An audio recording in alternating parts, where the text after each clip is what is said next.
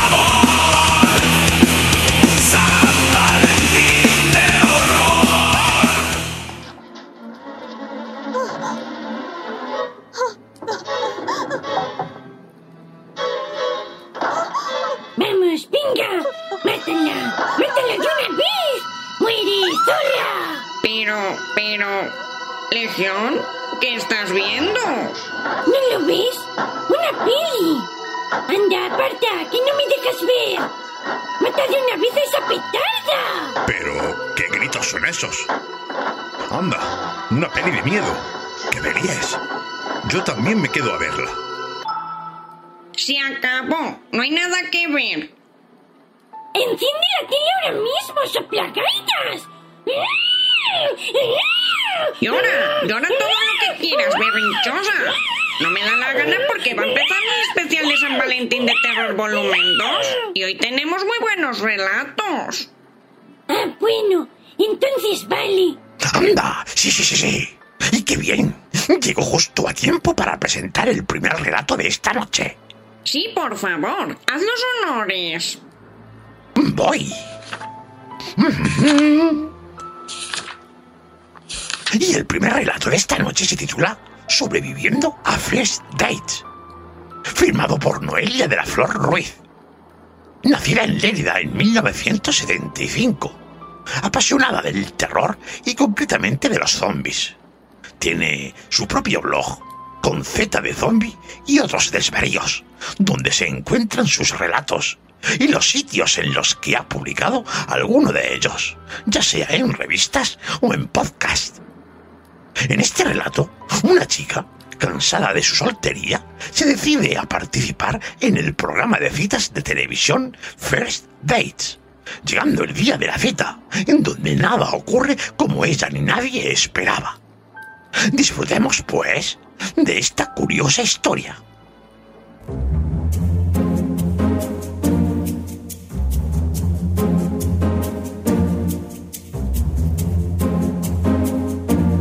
Sobreviviendo a First Dates. Un relato de Noelia de la Flor Ruiz. En la voz de Elena Navarrete. No era la primera vez que veía First Dates en la televisión. Un programa que entretenía mis cenas desde el sofá. Pero llevaba una buena temporada a mis 27 años, soltera y muy aburrida, sufriendo una abstinencia no voluntaria de amor y pasión. Y me dije que por qué no me apuntaba a conocer a mi media naranja. Así que, sin pensarlo mucho, me metí en la página del programa y rellené las 17 preguntas que me pedían para ayudarme a encontrar al chico ideal para mí. Aquella noche me fui a dormir creyendo que no me llamarían por la cantidad de solicitudes que tendrían diariamente. Pero dos semanas después, recibo la llamada de un simpático redactor diciéndome que les había molado mucho mi perfil y que querían saber más de mí. Tenía que enviarles fotos, un vídeo presentándome y rellenar otro cuestionario larguísimo explayándome sobre lo que andaba buscando. Tras completar y enviar el formulario repleto, el equipo de emparejamiento, que así se hace llamar, no tardó ni 48 horas en contactar conmigo nuevamente. Les había encantado mi desparpajo. Yo estaba alucinada. No entendía cómo el cutre vídeo en el balcón de casa había podido gustar tanto. El caso es que ya estaban en marcha para encontrar a mi príncipe azul y a los pocos días me afirmaron que, efectivamente, habían encontrado al chico perfecto. No me lo podía creer. La verdad por la que me había apuntado a todo esto era por la experiencia de verme en la tele y echarme unas risas con mi familia. Pero una parte de mí pensó en la posibilidad de encontrar el amor verdadero y quizá al futuro padre de mis hijos. Cuando lo comenté en el trabajo, los adjetivos loca, chalada o zumbada fueron los más escuchados. Aún así, mis compañeras me apoyaron y mi jefa me dio el día libre. Ya no había vuelta atrás. Ya tenía los billetes de AVE y mi madre había propagado la noticia por todo el pueblo. De perdidos al río. Lunes, 5 de la mañana. Los nervios hicieron que me levantara antes de sonar el despertador. Me preparé, llamé a un taxi y ahí estaba, con mi maleta cargada de modelitos esperando que el tren Lleida Madrid de las 6.25 arrancara. Al llegar a Tocha, un coche de producción me estaba esperando para llevarme a los estudios. Pero más que estudios glamurosos, me encontré con una antigua fábrica de muebles situada en el Quinto Pino, y que es a la vez la redacción y el plató. ¿Por qué no? First Dates no es un restaurante en Gran Vía. Sobre las 10 de la mañana llegué a los estudios donde me recibía mi redactor. Nada más entrar comenzaron las prisas para que el estilista aprobara mi ropa, firmara los papeles y me microfonara. Una locura sin un segundo para hincarle el diente a la bandeja de croissants que había sobre una mesa. Porque, al igual que el restaurante no es un restaurante al uso, la grabación tampoco es lo que parece, la cena que se ve en televisión es muy probable que esté ocurriendo a las 11 de la mañana o a las 5 de la tarde, según el horario de cita que te toque. El estilista había validado mi super look de blusa blanca y pantalón vaquero y unos taconazos rojos. El micrófono estaba puesto y yo había firmado la cesión de mis derechos. Eran las 11 de la mañana y yo ya estaba maquillada, vestida, microfoneada y temblando como un flan cuando mi redactora me dio las últimas indicaciones antes de entrar al restaurante.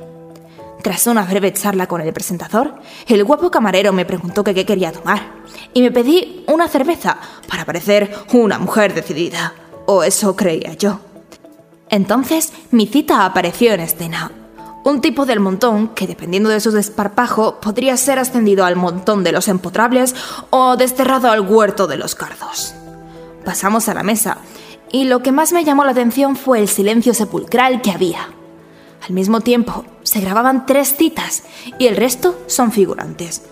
Gente que aunque en la tele parece que hablan, in situ no se oye ni una mosca. Mientras mi cita y yo intentábamos encontrar un tema de conversación, empezamos a oír gritos y gemidos provenientes de fuera. Al asomarnos a la puerta, quedamos horrorizados al ver una multitud de personas avanzando hacia el estudio. Yo, friki donde las haya, sabía que eran zombies. El silencio del plató se convirtió en histeria y gritos el presentador del programa nos instó a mantener la calma y permanecer en el restaurante mientras el equipo de producción intentaba encontrar una solución. Pero la situación se volvía cada vez más caótica y los zombies se iban congregando en la puerta, golpeándola insistentemente. Pronto me di cuenta junto a Imanol, mi cita, de que no podíamos esperar a que el equipo de producción nos rescatara. Buscamos objetos afilados y utensilios de cocina para defendernos y finalmente nos aventuramos afuera. La calle estaba plagada de aquellos zombies y con el corazón en la mano, Imanol y yo nos abrimos paso a través de los no muertos, usando nuestro ingenio para sobrevivir. Al divisar una comisaría a escasos 100 metros, nos vimos a salvo y empezamos a correr hacia allí. La puerta estaba cerrada, pero un policía al vernos abrió con llave. Cuando yo estaba entrando, cuatro zombies se abalanzaron sobre Imanol y empezaron a morderle con saña. Incluso vi cómo le arrancaban las entrañas mientras el policía tiraba de mí. Dos días después, aún estoy aquí, en comisaría, junto a otras personas y sin saber nada de mi madre o de mis amigas. Los gritos de mi cita en First Dates me atormentaban cada vez que cierro los ojos. Es uno de los no muertos aporreando la comisaría. Y ya nunca podré saber si hubiera podido ser el padre de mis hijos. Soy moñas hasta momentos así.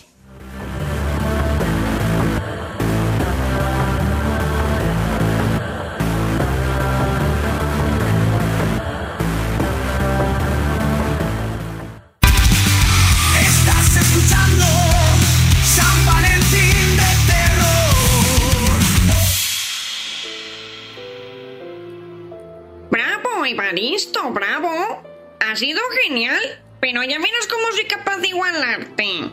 Sí, sí. Toma, toma.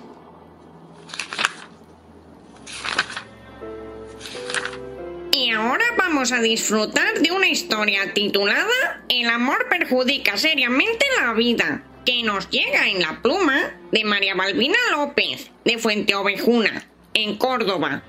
Ganadora y finalista en varios concursos. Redactora en la revista literaria y cultural Fuente Ovejuna. Colaboradora en el programa de radio Fuente Ovejuna tiene arte. Y componente del club de lectura.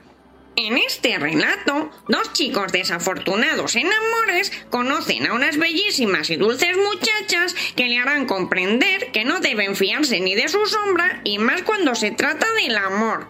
Disfrutemos pues el segundo relato de esta noche.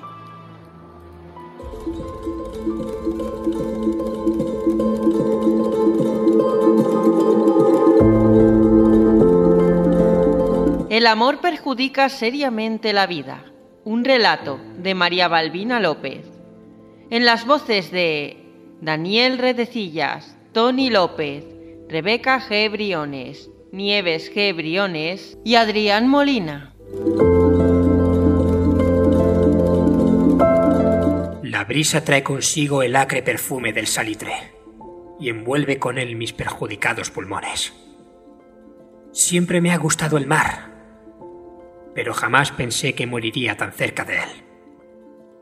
Desvío la mirada hacia Julián, que muestra un rictus de terror y sorpresa en su rostro. Al final no ha podido cumplir su sueño. Ha muerto soltero y entero. Es una pena, era tan joven y tenía tantos proyectos y tantas ilusiones. Qué injusta es la vida. Las chicas no están. A lo lejos hay un barrio pesquero que aún duerme, ajeno a semejante salvajada. Me llevo la mano hacia el corazón, del cual brota una espesa y abundante sangre al tiempo que mi aliento se deshoja como un triste árbol en otoño. Mi mente juega una mala pasada y me traslada a Madrid. Justo cuando a Julián y a mí nos proclamaron campeones del concurso nacional de videojuegos. Al finalizar se acercaron dos bellezones de ojos cristalinos y cabello trigueño. Ha sido bestial. Sois unos fenómenos, chicos. Me llamo Alicia y ella es mi hermana gemela, Lucía. Nos encantan los videojuegos y hemos venido a disfrutar del concurso. Nuestros amigos piensan que estamos locas y que somos unas frikis. Dice soltando una pequeña carcajada sentándose al lado de Julián. Mi amigo y yo estábamos pletóricos. A pesar de nuestra timidez y la nefasta sabiduría en el arte de ligar, acabamos quemando la ciudad y recibiendo nuestro primer beso en la fuente de Cibeles. Fue una noche mágica. Al día siguiente teníamos que marcharnos, pues no podíamos estar tanto tiempo sin asistir a la universidad. Alicia y Lucía decidieron acompañarnos, así que cogimos el tren y viajamos hasta Córdoba. Las chicas se alojaron en el hotel del barrio, y a pesar de nuestras ganas de fiesta y acabar la noche juntos, ellas decidieron descansar, prometiéndonos un San Valentín inolvidable. Al día siguiente llegamos a la universidad. Solamente recibimos felicitaciones por parte del director y de algunos profesores.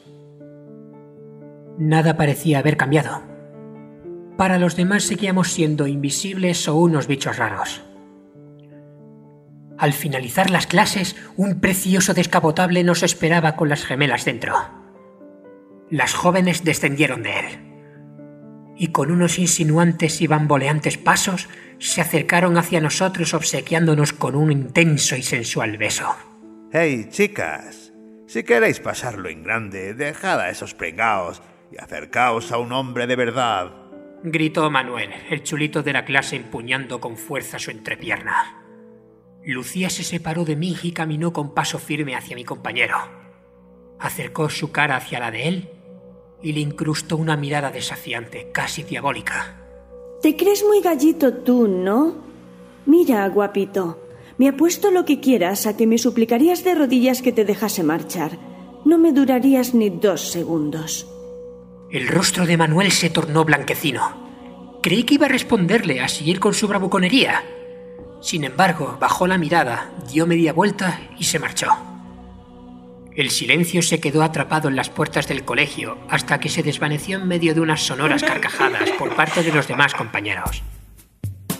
Lucía volvió a mi lado, me agarró de la mano y con una dulzura diablamente deliciosa susurró en mi oído. ¿Estás preparado? ¿Para qué? Nos vamos a la playa. Quiero celebrar San Valentín frente al mar. Contigo. ¿Te apetece el plan? Por supuesto, dije introduciéndome en el coche junto a Alicia y Julián. Tío, esta noche triunfamos. Musitó mi amigo zarandeándome el brazo. Llegamos por la noche a un precioso pueblecito costero. Las chicas nos llevaban a un lugar apartado, lejos del mundanal ruido. Lucía llevaba consigo una cesta de mimbre. Nos dirigíamos hacia un corazón que había dibujado en la arena, en el que reposaban cientos de velas que danzaban al rumor de las olas, y nos sentamos en medio de aquella preciosa figura geométrica. Lucía extrajo de la cesta una botella de vino y me ofreció una copa. Bebí aquel elixir que calentó mi garganta y alguna que otra cosa más. Ella se entretuvo besando mi cuello y despojándome de mi camisa. Con un rotulador que custodiaba en su bolsillo comenzó a escribir sobre mi pecho. ¿Qué haces? Estoy pintando corazoncitos y frases cariñosas. Es solo un juego. Tú, déjate llevar. El alcohol hizo mella en mi cuerpo y los nervios se disiparon dejando paso a una tranquilidad narcótica. Mis movimientos parecían ralentizarse y mi visión se distorsionó hasta hacerme ver una realidad picasiana. Miré hacia Julián y aprecié en su nívea piel pintado a rotulador un símbolo celta que reconocí al instante. Era una hermandad de brujas de hace más de siete siglos que solía reunirse cada 14 de febrero para sacrificar jóvenes vírgenes y así conseguir la longevidad. Un día, en plena faena, fueron secuestradas, torturadas y quemadas vivas, aunque dos de ellas lograron escapar. Quise advertirle, pero mi voz parecía dormida. Las campanas de la iglesia anunciaron la medianoche. Aterrado, contemplé cómo Alicia incrustaba una daga sobre mi corazón, al tiempo que mis carnes se abrían para recibir una del mismo calibre. No sentí dolor, más bien una sensación placentera. De repente, de la luna surgió un fulgor que atravesó mi cuerpo. Sentí como aquella luz recorría cada parte de él, arrastrando consigo mis energías, mi juventud. Las chicas se han marchado y nos han dejado solos, moribundos. Casi sin aliento me acerco hacia donde está mi amigo, pero este ha expirado. Las olas azules y sombrías se aproximaron cada vez más consumiendo las velas lentamente, como lo hace mi corta vida. En silencio me despido de mi amigo. Derramo una amarga lágrima que se desliza hacia su aterido rostro. ¡Qué injusta es esta vida! ¿Y cuánta razón lleva mi abuelo cuando me dijo que el amor perjudica seriamente la vida? Una gigantesca ola arrastra mi lacerado cuerpo hacia el mar, lo envuelve con sus gélidas aguas y me cobija junto a ella, pereciendo en la profundidad de sus entrañas.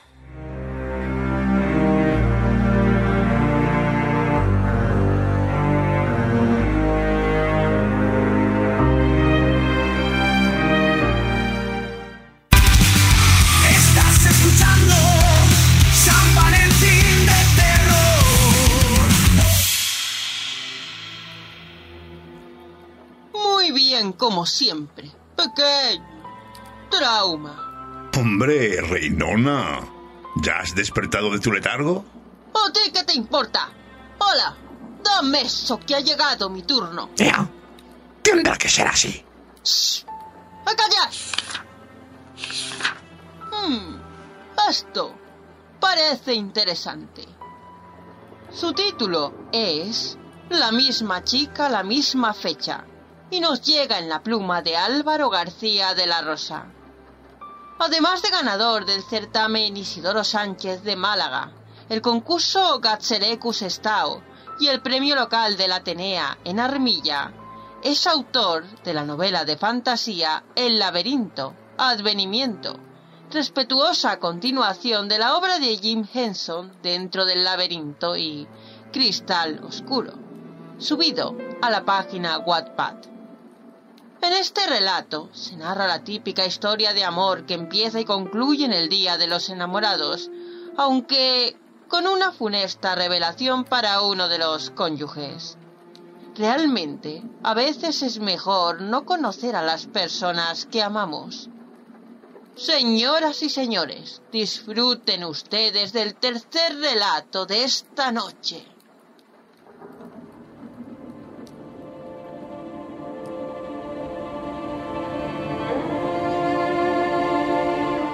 La misma chica, la misma fecha.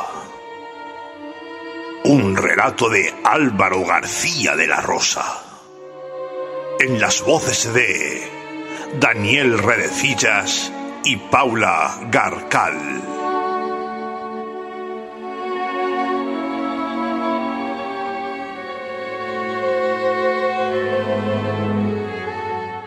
Conocía a Laura desde los ocho años. Quedábamos casi todas las tardes.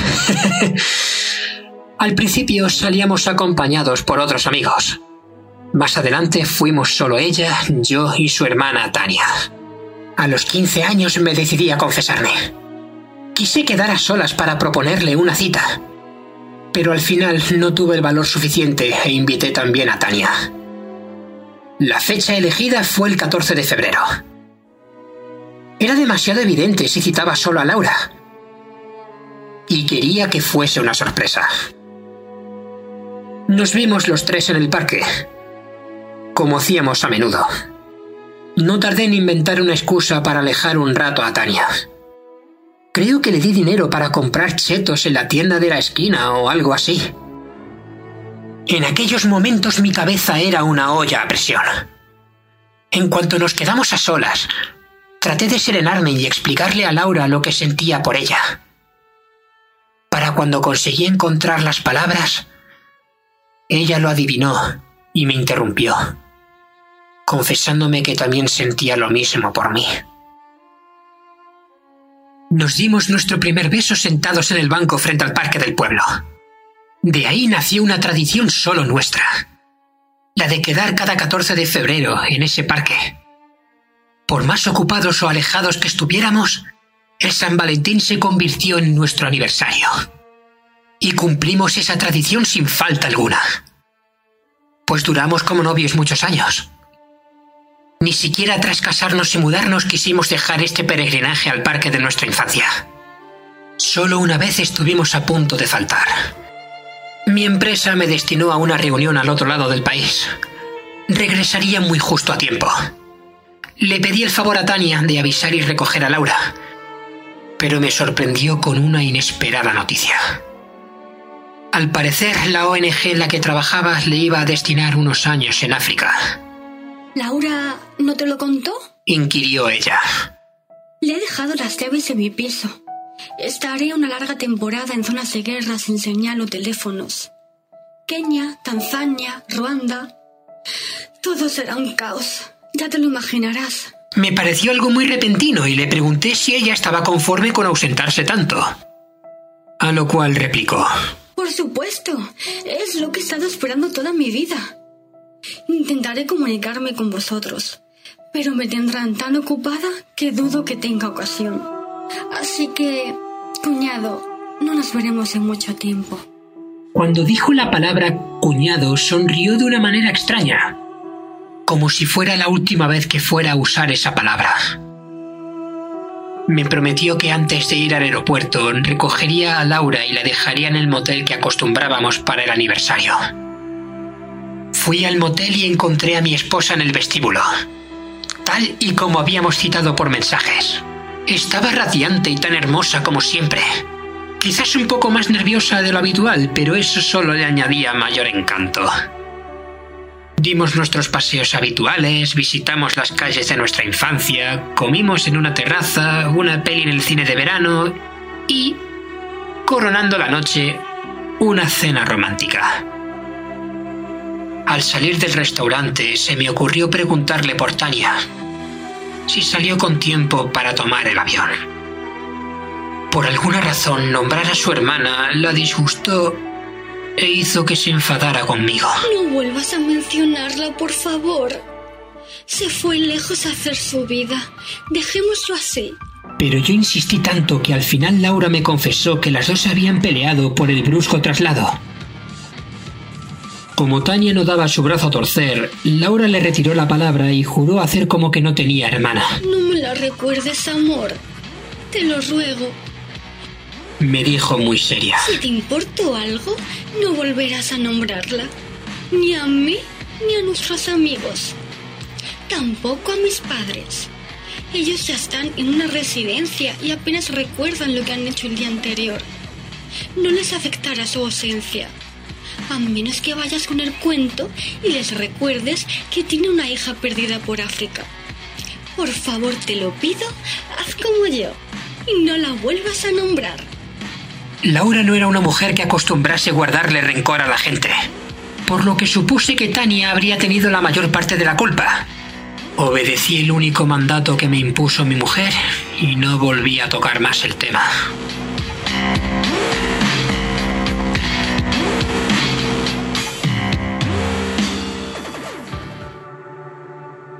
Los años transcurrieron y nunca supimos nada de Tania. Había largos periodos en los que realmente la olvidamos por completo. Aunque este rechazo debió también pasarle factura a mi mujer, pues su actitud era extraña a veces. Mostraba manías que antes no tenía o le costaba recordar algunos detalles de nuestra vida íntima. Perder a una hermana debió serle más duro de lo que imaginaba. Pues, a pesar de su firmeza en ignorarla, siguió cuidando de su piso una vez por semana. Nuestro vigésimo San Valentín ya fue el último. Un accidente de coche se la llevó cuando estábamos de camino a nuestra cita anual. Yo sobreviví. Por desgracia. Tras la muerte de mi mujer tuve que afrontar unas deudas que me obligaron a vender algunas propiedades. Resultó que el piso de Tania se transfirió a Laura después de algunos años. Nunca me dijo nada. Fui a revisarlo por primera vez y tenerlo a punto para la venta. Cuando entré solo encontré habitaciones vacías, exceptuando un cúmulo de tierra y cal en un dormitorio. Llevaba allí mucho tiempo. Más de 20 años desde aquel 14 de febrero al que casi no llego a tiempo. Nunca supe que en realidad fue mi mujer la primera de los dos en faltar a la cita. A aquella y a todas las posteriores. Pues ni Laura ni Tania fueron nunca unas hermanas normales. Entre las numerosas peculiaridades que tenían, ambas eran gemelas.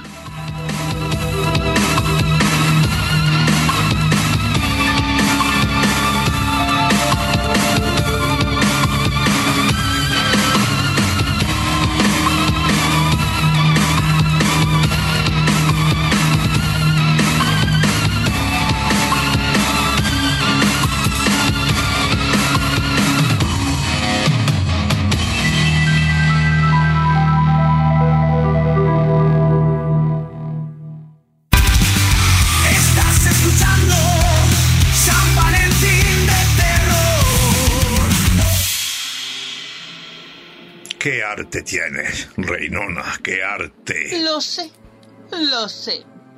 Anda, Déjame ahora presentar uno a mí que me has dejado con el gusanillo.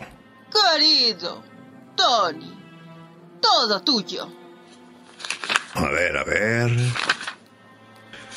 Pues esto parece interesante.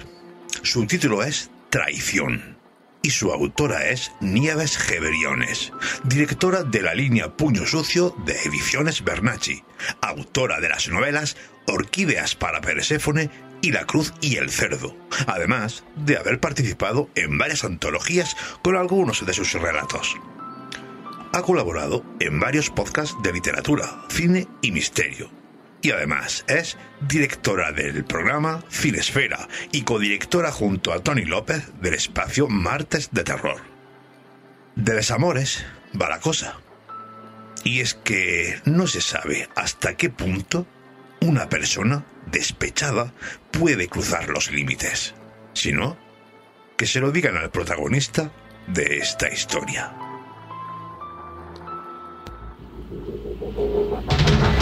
Traición. Un relato de Nieves G. Briones. En la voz de Tony López.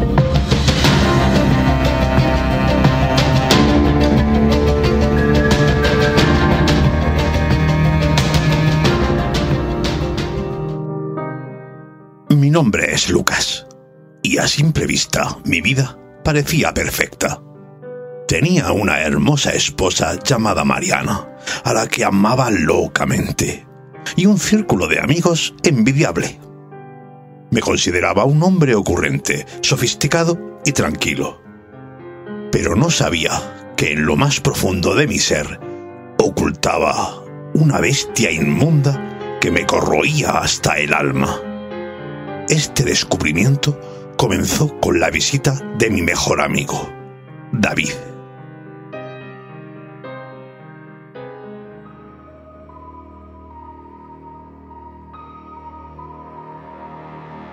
David y yo habíamos compartido una amistad inquebrantable desde la infancia.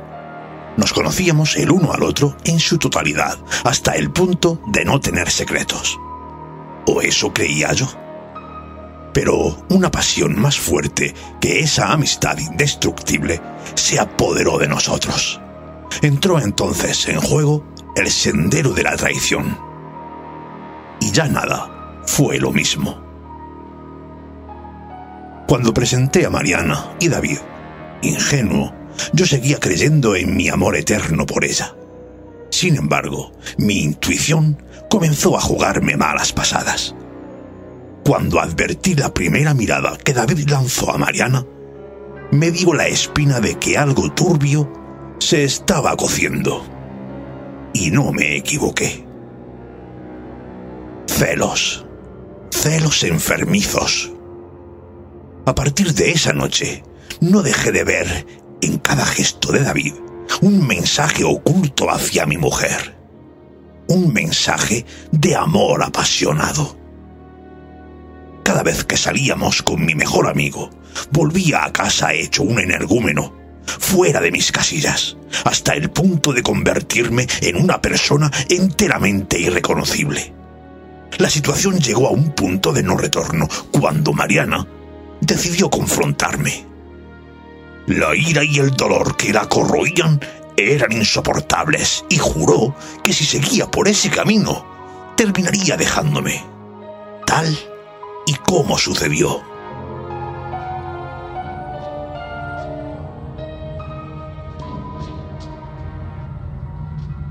¿Quién era el único culpable de todas mis desdichas? ¿Quién podía ser sino David? Ese Judas, ese falso dechado de perfección. Y en el mismo momento en que Mariana me dejó, cerré la puerta como un basilisco y me dispuse a cumplir mi venganza. La noche estaba nublada y el frío calaba hasta los huesos. Yo no tenía miedo. Sabía que había hecho lo correcto al tomar mi decisión. Pero los latidos de mi corazón decían lo contrario. Me presenté en casa de mi odiado amigo de madrugada. Aporreé su puerta hasta la extenuación.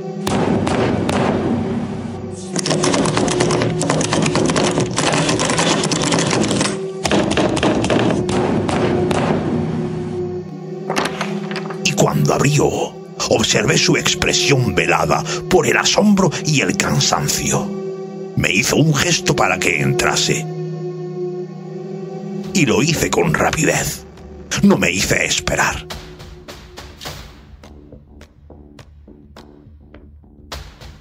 Antes de que David pudiese mediar palabra, me abalancé sobre él y descargué el filo de mi navaja automática sobre su vientre. Murió con los ojos abiertos y una imborrable expresión de incredulidad en el rostro. Yo reí una y otra vez. reí nerviosamente. Lo que acababa de hacer ya no tenía solución. Tarde o temprano me encontrarían todo el peso de la ley caería sobre mis huesos. Seguramente incapaces de sobrevivir a ese agujero infecto de la peor calaña, como es la prisión. Tenía que intentarlo. Tenía que pensar en una forma eficaz de deshacerme del cadáver. Pero ni siquiera tuve opción. De repente, un escalofrío recorrió mi espalda. Las luces se apagaron y una figura ominosa, vestida de negro, con el rostro desgarrado por un profundo dolor, emergió de la oscuridad. Quedé paralizado por el terror, incapaz de emitir sonido alguno. Era... era... era... parecía el fantasma de David. Había regresado del más allá para hacerme pagar tan vil crimen? El espectro avanzó lentamente hacia mí, sus ojos sin vida y llenos de resentimiento. No, no, grité. Las manos del fantasma se cerraron alrededor de mi cuello, oprimiéndolo con una fuerza sobrenatural. La angustia y el remordimiento me invadieron mientras mi aliento se convertía en un susurro desesperado. ¿Qué he hecho? ¿Qué he hecho? El tormento era insoportable y rogué por mi vida de una forma patética, prometiendo rectificar todos y cada uno de mis errores. Y entonces, en un último y sorpresivo acto, el fantasma cesó su asfixiante presión. Se desvaneció en el aire, llevándose consigo el último rastro de vida de David. Quedé solo en la penumbra de su hogar, con mi conciencia como única compañía.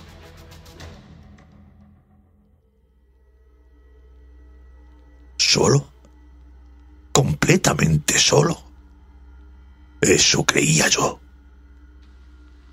De repente, escuché unos pasos que parecían llegar desde el exterior. Los pasos se pararon en seco y una mano repiqueteó a la puerta suavemente. Permanecí paralizado, en silencio. Entonces, para mi desgracia, escuché la voz de Mariana llamando a David a través de la puerta, alertándole de mi posible visita.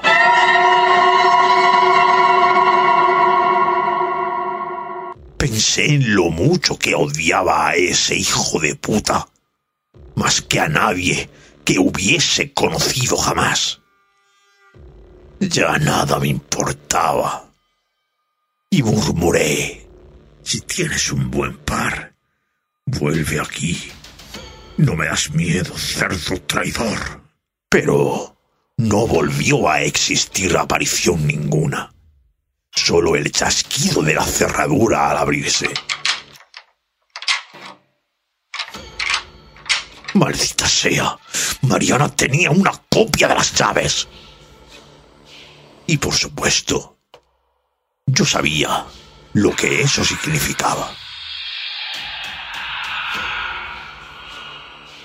Fantasma de David volvió a acechar en la oscuridad.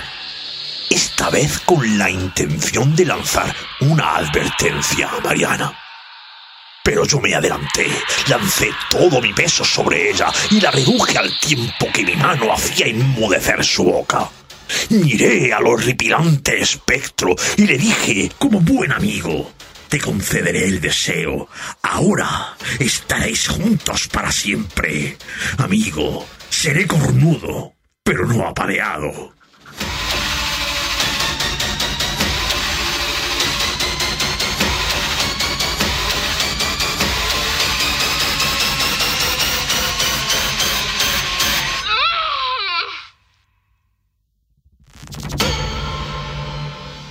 Así es esta vida.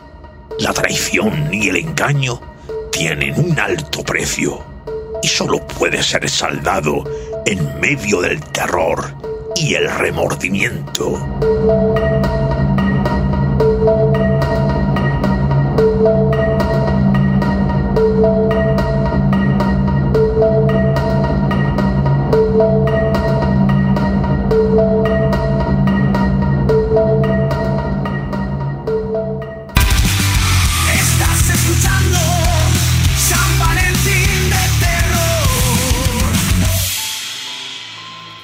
Pues oye, ni campal.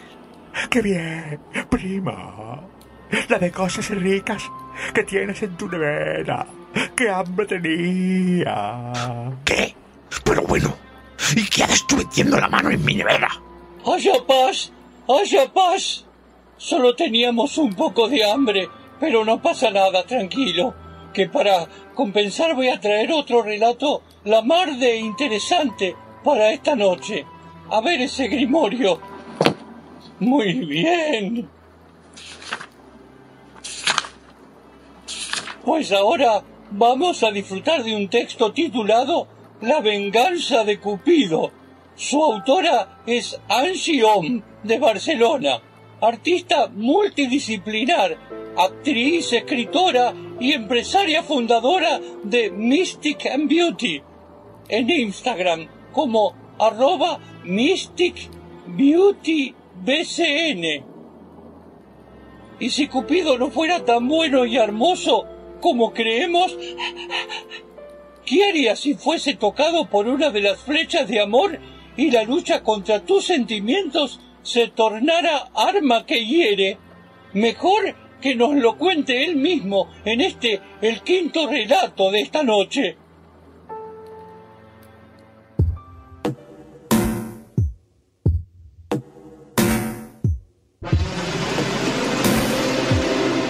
La venganza de Cupido, un relato de Angie Om, en la voz de Rafael Lindem.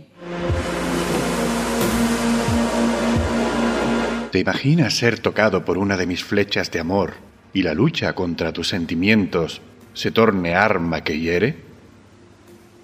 Terrible. Corazón, motor del cuerpo humano con una conexión totalmente irracional con el cerebro. Sí, esa incontrolable máquina pensante que todos tienen y que pocos usan debidamente. El prodigioso órgano que almacena sabiduría y conocimientos. El que guía los pensamientos y nos enseña a diferenciar entre el bien y el mal. Yo le llamo el órgano del saboteo. Pero volvamos al corazón. Latidos rítmicos e involuntarios que se aceleran cuando uno siente se disparan y se agitan en una cardíaca olla a presión tras mi ataque. Empuño el arco, tenso bien la cuerda, dirijo los ojos al objetivo, apuntando bien a mi víctima. Mi arma certera penetra a gran velocidad, introduciendo mi poder por ella. El corazón late sin parar. Puedo escucharlo desde la cavidad desgarrada por la punta. Mi herida es profanada por una descontrolada estampida de hermosas mariposas gestadas en el vientre. Los latidos se aceleran impulsados por la metamórfica corriente divina, o se ralentizan ante los crudos ojos de la decepción, el sufrimiento o la tristeza. y en su último aleteo, esos intrépidos lepidópteros mueren dejando a sus pies un siniestro rastro de amor, obstruyendo el camino al frágil corazón que, quebrado en mil pedazos, agoniza hasta encogerse y secarse como una necrótica timo. El amor es esa fuerza creadora que hace que nuestro mundo siga girando. Las emociones de sus deseosos pasajeros ruedan conducidas por mis artes, seducidas por mis flechas. Se consumen poco a poco en una inestable noria que gira y gira sin cesar, y pasa por cada una de ellas como en una repetitiva historia circular, en el desesperante recordis. Es espeluznante, lo sé. ¿Oro o plomo? Depende de mi humor el vértigo y el pánico cobran protagonismo tras la exquisita liberación y la confusa euforia. Lánguidos se sienten los cuerpos heridos, cuyos corazones afligidos bombean intermitentes al unísono. Mientras, la psique navega confusa en mares y ríos de sangre, desde todos los rincones del cuerpo a la vez, para al fin embarrancar violentamente desmembradas en puertos de tobillos y pulsos hasta desvanecer. Es desgarrador, trágico. En ese estado, el vacío se apodera del alma vulnerable y el cerebro se vuelve un villano cruel, pues la traición más absoluta habita siempre en la mente de un mismo ser. Oníricas, densas y confusas nubes son maquilladas de fantasía y sentimiento. Todo un descaro, un insulto a la dignidad y al incontrolable deseo. Ocultan temerosas el dolor, gobernado por ese sádico verdugo pensante que junto a mis flechas alteran a la desesperación. Lo he visto tantas veces en una habitación hay una mujer llena de flechas clavadas. En otra, un hombre ausente mirando a la nada. Ella soñando con nupcias, él con nuevas conquistas.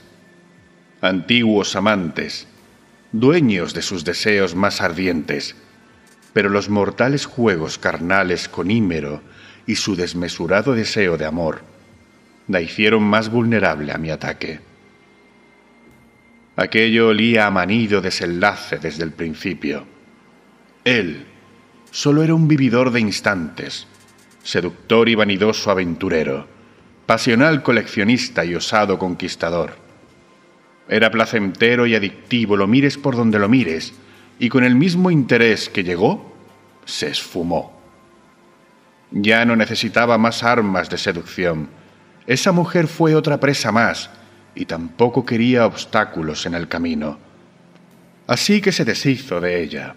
El muy descarado aprovechó mi descuido contando esta historia para meter mano en mi aljaba.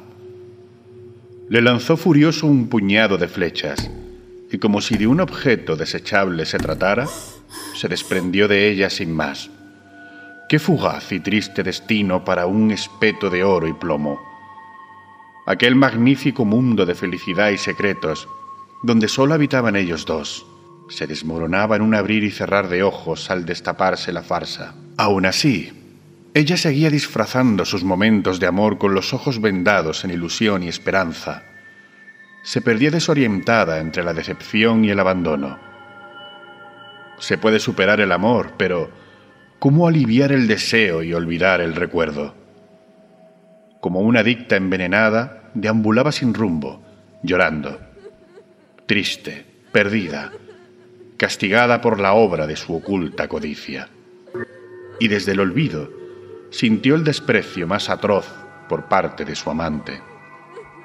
Malherida, vagaba con el corazón estropeado y la mente perturbada, el cuerpo desnudo envuelto en llamas y su palpitante e ilusa vagina entre las manos Deseaba su regreso. Me lo imploraba cada día. Insistía cada vez más en sus delirantes invocaciones. Alimentaba su ego de mentiras, suplicando ser herida otra vez más. Pero no. Yo estaba demasiado entretenido divirtiéndome, observando a aquel sátiro con piel de hombre que jugaba a ser arquero. Estúpidos humanos, insensatos apegados, masoquistas, despiadados. Es de chiste. Les salió el tiro por la culata, o mejor dicho, la flecha.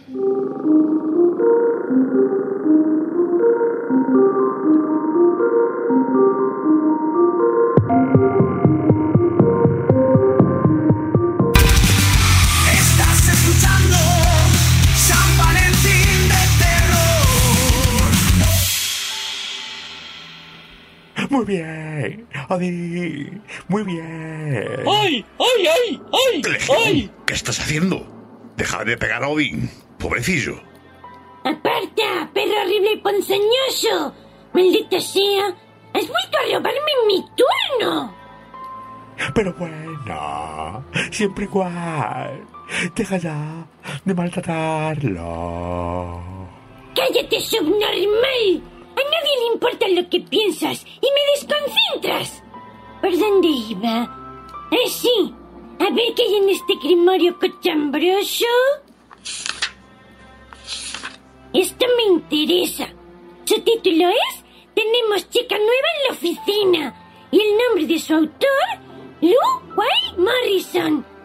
Licenciado en Historia por la Universidad de Alcalá, ha publicado hasta el momento seis libros.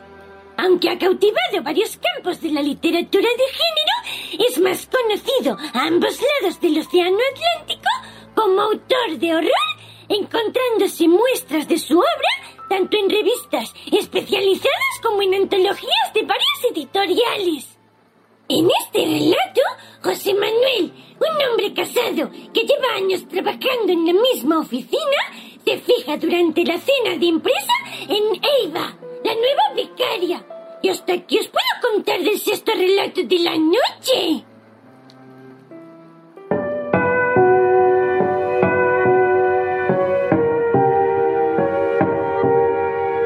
Tenemos chica nueva en la oficina.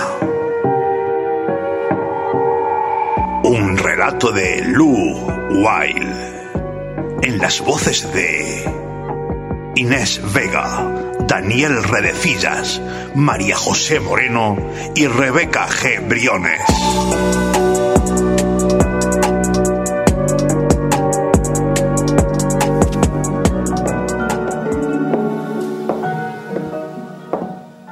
José Manuel nunca olvidaría aquella cena de Navidad cuando sus ojos se posaron en la joven becaria que llevaba apenas tres meses haciendo prácticas en la empresa. Durante la cena propiamente dicha, habían intercambiado alguna que otra miradita, pero ella había esperado a que estuvieran en el bar tomándose unas copas para acercarse. ¿Qué estás bebiendo? Tiene buena pinta. ¿Puedo probar un poco? Claro. Él se dejó arrebatar el vaso. Ni siquiera prestó atención a que Ava casi se bebió la mitad antes de devolvérselo. Santiago me ha contado que os conocisteis haciendo la revolución.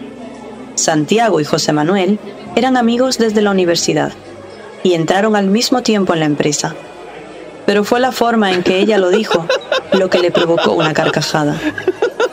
De repente, se estaban mirando el uno al otro con una sonrisa en los labios y, sin darse cuenta, José Manuel le limpió con el pulgar las manchas de chocolate que ella tenía en los suyos. Dios. Perdona.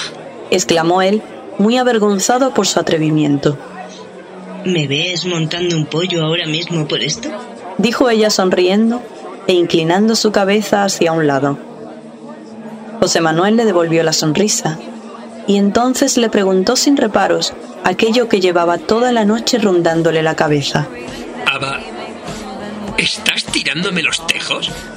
Ella se encogió de hombros haciéndose la inocente. Antes de que José Manuel pudiera decir algo más, la joven becaria volvió a agarrarle por el brazo y lo arrastró a la pista de baile, donde ya varios compañeros bailaban al son de Bloody Mary de Lady Gaga.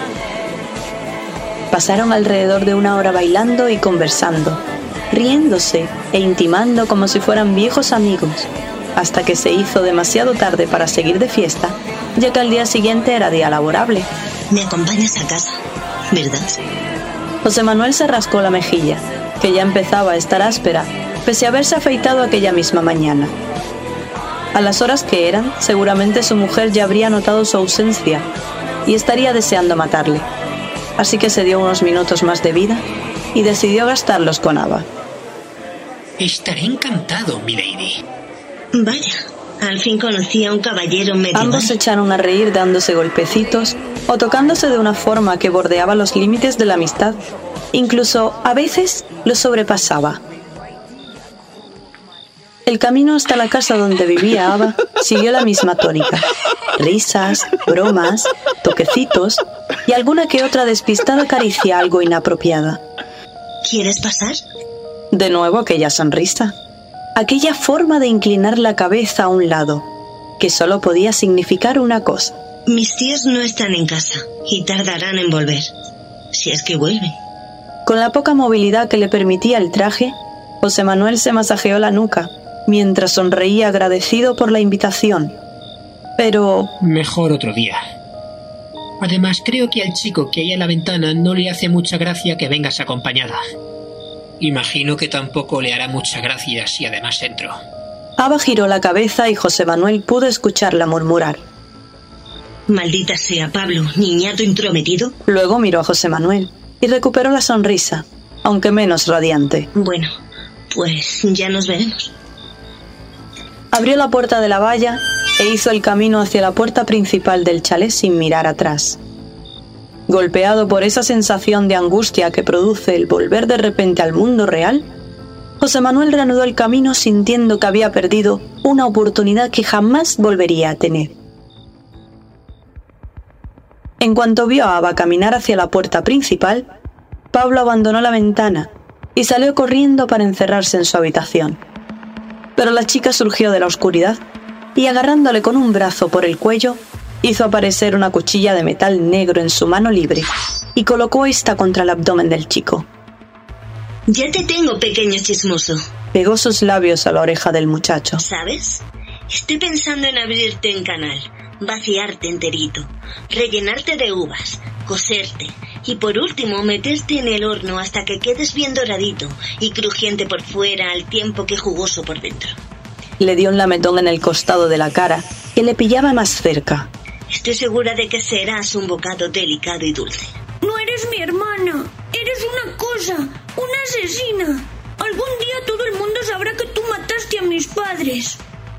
Ava subió la afilada cuchilla con forma de pluma hasta la barbilla de su supuesto hermano. Tú no podrás decírselo a nadie con una manzana en la boca. ¿Capichi? La respuesta fue una mancha de humedad que, naciendo en la entrepierna, se extendió lo largo y ancho de los pantalones de Pablo. Una amplia sonrisa de satisfacción se dibujó en el rostro de Ava, mientras el olor a orín subía hasta su nariz.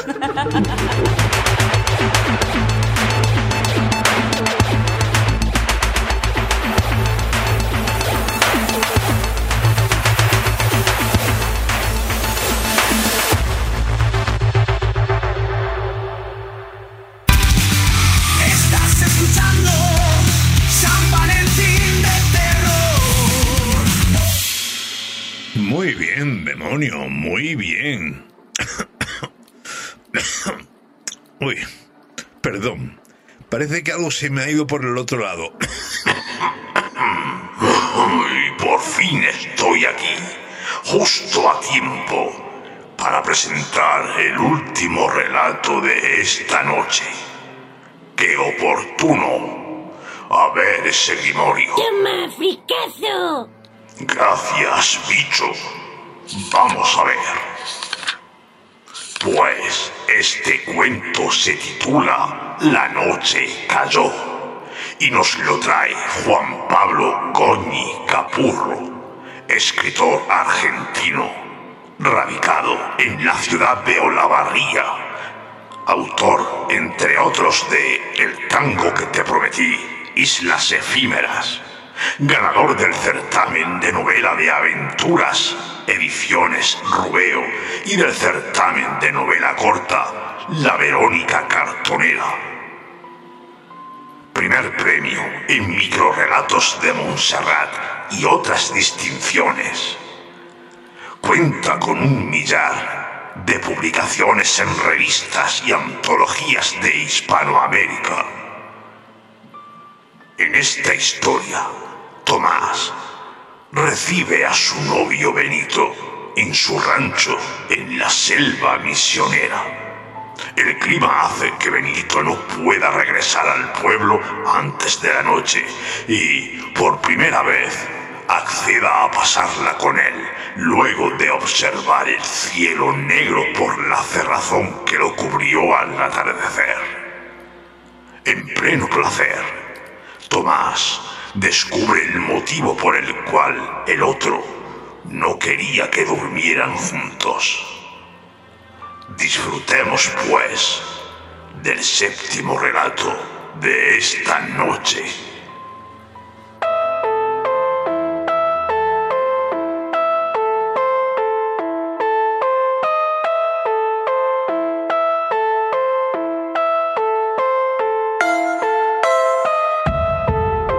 La noche cayó.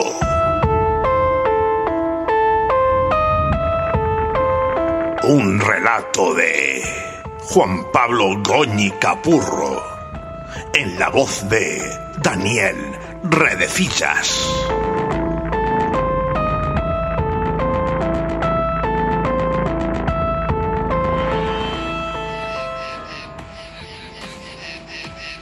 La cerrazón continuó durante la noche misionera. Brotaba humedad del suelo y el concierto de insectos prometía tormenta, aunque había descendido la temperatura que los asfixió por la tarde. A la bendita temperatura agradeció Tomás el milagro, esperando que el clima permitiera caminar hasta el pueblo sin riesgo de desfallecer. Se les hizo tarde y Benito aceptó pasar la noche con él en el rancho. Atravesar el monte a oscuras era una acción equivalente al suicidio en la temporada de tormentas, rápidas y traicioneras. Lo mismo que transitarlo bajo el sol. Igual, Benito se resistió. A eso de las seis de la tarde, cuando se hizo evidente que no era posible llegar al pueblo con luz diurna, Tomás empezó con la sugerencia de compartir la noche. Poco después aparecieron las nubes y el cielo se puso negro. Benito no se comprometía. Pensativo miraba la hora. Observaba el cielo. Tomás notaba que esta vez lograría vencer sus reticencias. ¿Qué iba a hacer? ¿Dormir en el claro para ser blanco de los mosquitos? ¿En el gallinero con las ponedoras?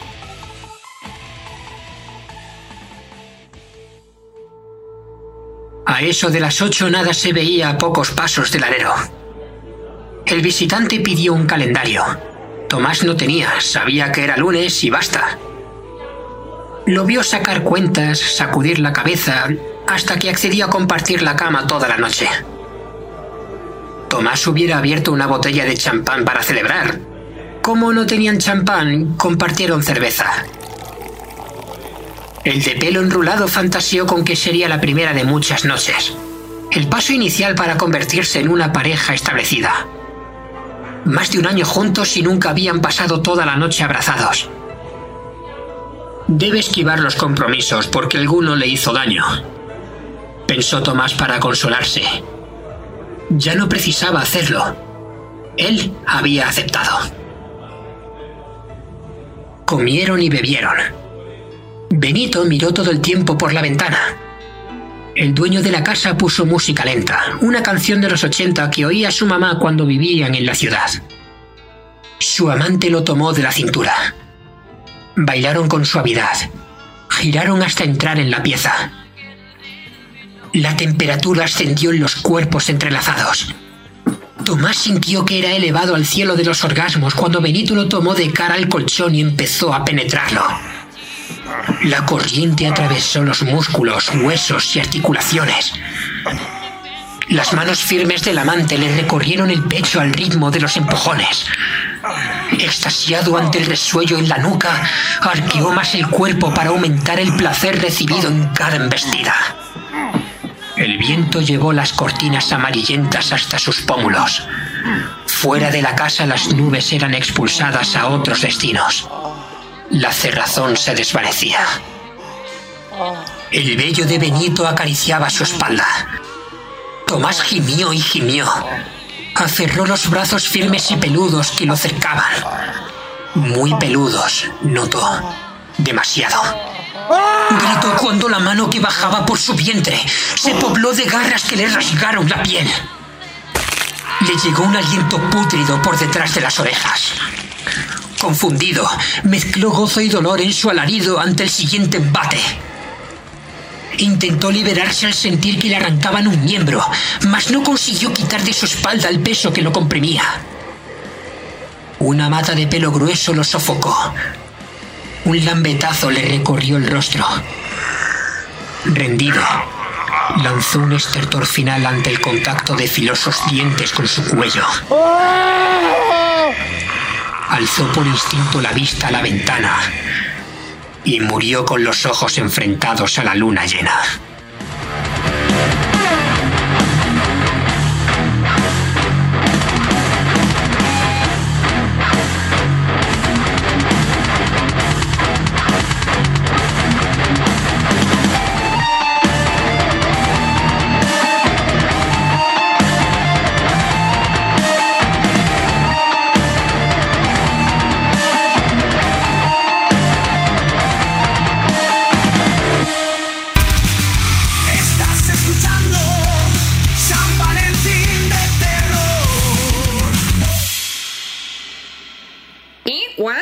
Hemos llegado ya por fin al relato final de esta noche tan intensa. ¿Y quién lo va a presentar? Necesitamos una mano inocente. Acércate, perrito. Así me gusta muy bien. Anda, presenta el último relato que te lo has merecido. Bonito. ¡Mm! ¡Otra vez ese perro estúpido y horrible! ¡Juro que lo mataré! Legión, calla y no digas barbaridades. Anda, escucha el último relato de esta noche. ¡Esto no quedará así! En fin. Muy bien, pues el último relato de hoy tiene por título La Dama. Tras la buena acogida de sus relatos de la noche del licántropo y Navidad de terror, y mientras sigue dando forma a la segunda parte de su novela de fantasía Legado de Daenar, y a un nuevo proyecto de novela policíaca, el autor madrileño Eduardo Lamiel nos trae en esta ocasión una historia de amor prohibido, donde el amor y el odio se entrelazan. En La Dama nos encontramos una historia de amor platónico, en la que un joven persigue a una dama a lo largo de los años, tratando de impresionarla con su arte. Pero pese a sus esfuerzos, solo recibe indiferencia, así que pronto el amor da paso al odio, y con él a su obra maestra. ¿Logrará entonces lo que tanto anhela? Descubrámoslo en el octavo y último relato de esta noche. ¡Wow!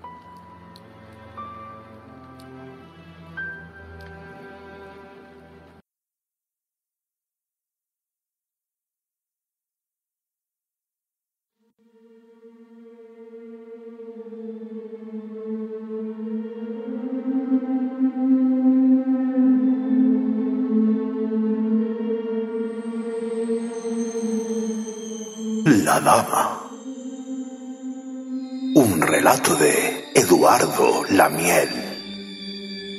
En las voces de Ros Moderna Eterna y Tony López.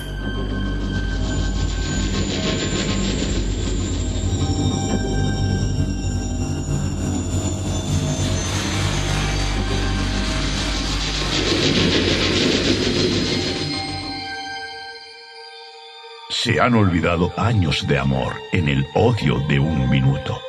Edgar Allan Poe.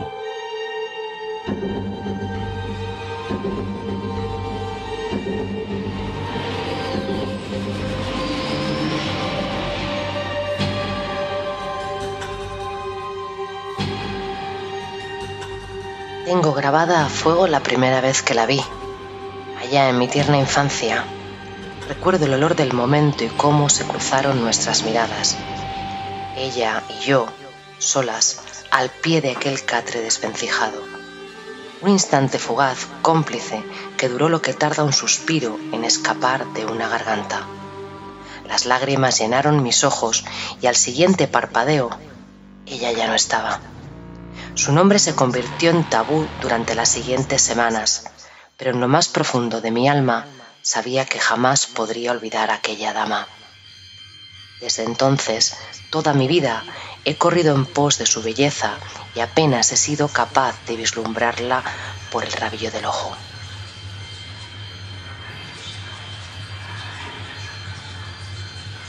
En mi adolescencia la busqué, tratando de cortejarla. Al principio, el miedo me hacía esperar el momento adecuado, a solas y lejos de otras miradas. Enamorada, le rendía tributo y la colmaba de ofrendas con mi arte.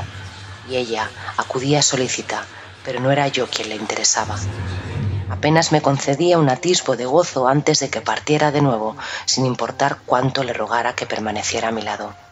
Ingenua, le echaba la culpa a mi inexperiencia y pronto volvía a pensar en nuevas formas de deslumbrarla, pero una y otra vez ella siempre me rechazaba.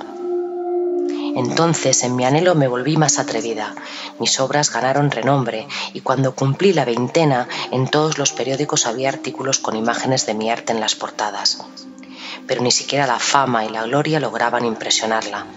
No importaba cuánto me esforzara en hacerlas únicas e inigualables, su compañía era efímera, apenas unos segundos, sin tan siquiera dedicarme unas palabras.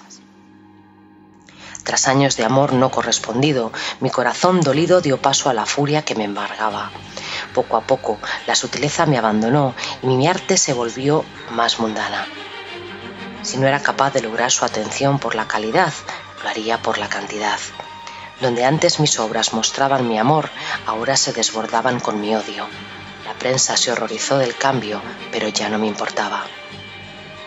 Y así fue como el mundo conoció mi nombre cuando le mostré mi apoteosis a plena luz del día, ante miles de personas que no se creían lo que estaban viendo. La locura me invadía mientras daba rienda suelta a la rabia y mi arte llenaba la plaza. Pude verla a lo lejos, contemplando mi obra maestra, y desafiante abrí los brazos y dejé que la luz me bañara. Extasiada, no me resistí cuando me agarraron entre varios y me derribaron. Los siguientes días fueron confusos, tanto que apenas los recuerdo.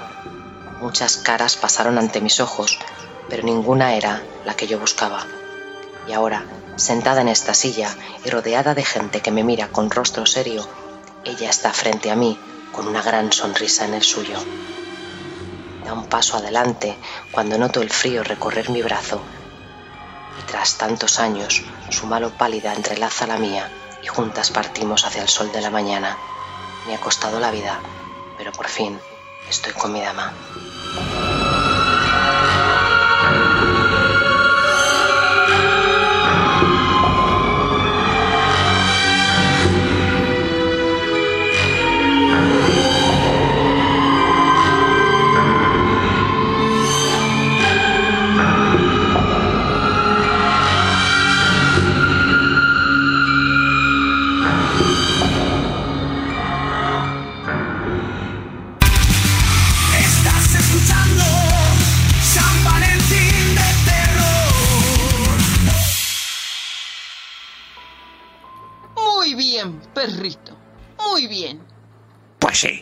Magnífica despedida para este programa, que ha sido fabuloso.